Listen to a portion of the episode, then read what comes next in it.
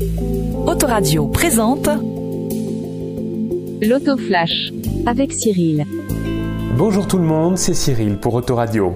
Je vous propose de découvrir aujourd'hui une actualité qui m'a marqué, surpris ou encore étonné.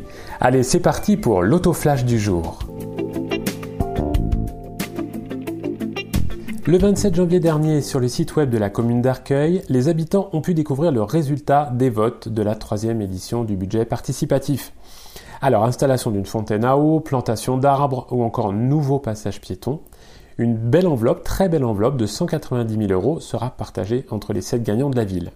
Mais pour une idée retenue, de nombreux autres sont refusés, car trop cher ou encore trop compliqué à mettre en œuvre. Alors il va falloir, pour les candidats, hein, passer par des étapes obligatoires, comme par exemple rencontrer les services de la mairie pour affiner toutes ces bonnes idées. Mais alors c'est quoi un budget participatif?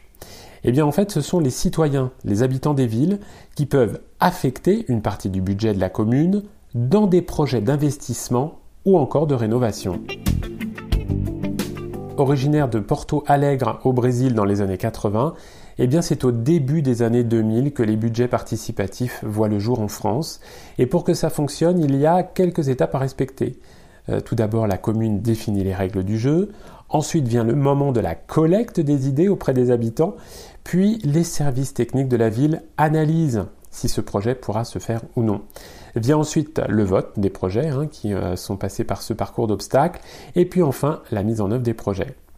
Donc si vous aussi, bah, vous avez de belles idées pour transformer votre ville, eh bien rendez-vous dès maintenant sur votre moteur de recherche préféré en tapant budget participatif, puis le nom de votre ville.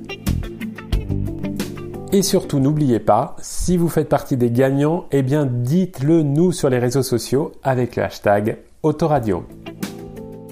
L'autoflash, c'est fini pour aujourd'hui. Je vous donne donc rendez-vous très vite sur Autoradio pour de nouvelles actualités pour les villes d'Arcueil, Cachan, Bagneux, Sceaux ou encore le Plessis-Robinson. À bientôt.